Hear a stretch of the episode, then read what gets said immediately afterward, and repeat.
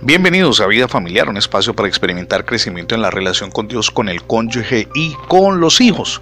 Comparto con usted el título para el día de hoy. Nuestra ayuda viene de Dios.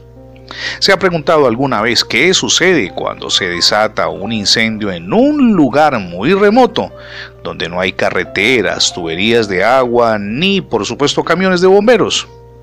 Pues bien, la respuesta es sencilla. Los bomberos paracaidistas son la respuesta. Se lanzan en paracaídas sobre montañas remotas para apagar los incendios. Su misión es impedir que un pequeño incendio se propague y cause muchísimo daño. Han estado haciendo esa labor, particularmente en los Estados Unidos, desde 1940, pero su presencia está hoy en muchísimos países. Los bomberos paracaidistas aterrizan muy cerca de los incendios. Saltan del avión con su equipo completo que pesa alrededor de 40 kilos. Tratan de contener el fuego valiéndose de obstáculos naturales como ríos, arroyos, lagos y caminos para la explotación maderera. A veces deben formar una línea de fuego, cortando la vegetación para formar una ancha faja que impide la propagación de las llamas. Procuran que el fuego se apague antes de llegar a las copas de los árboles. Si no lo logran, es imposible apagarlo desde el suelo. Hay que pedir la ayuda entonces de aviones para que dejen caer agua u otros materiales que ayuden a combatir la conflagración. Apagar incendios en lugares remotos es un trabajo duro y peligroso. Los bomberos paracaidistas deben ser valientes porque depende mucho de ellos el que las llamas no se extiendan. De hecho, pasan mucho tiempo en entrenamiento hasta aprender las habilidades que necesitan para sobrevivir mientras combaten los incendios en lugares alejados. Permítame leer aquí Proverbios 24:6 porque con ingenio harás la guerra, dice el proverbista, y en la multitud de consejeros está la victoria. ¿A qué viene todo esto?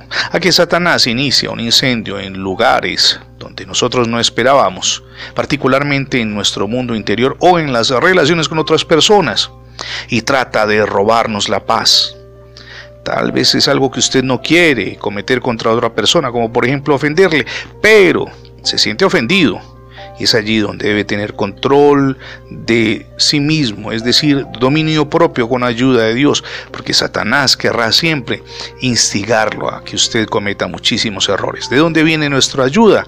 Como los bomberos paracaidistas, nuestra ayuda viene de arriba, viene del cielo, viene de Dios, que escucha nuestras oraciones y en el momento oportuno responde con poder y nos permite vencer todos los ataques del enemigo, salir victoriosos y poner en alto nuestro testimonio cristiano de hombres y mujeres que han sido impactados y transformados por Jesús quien murió en la cruz para perdonar nuestros pecados por la gracia de Dios, pero darnos la victoria en todas las batallas que libramos diariamente, incluso en la familia, allí en su relación con el cónyuge, con los hijos, con sus hermanos, con sus padres.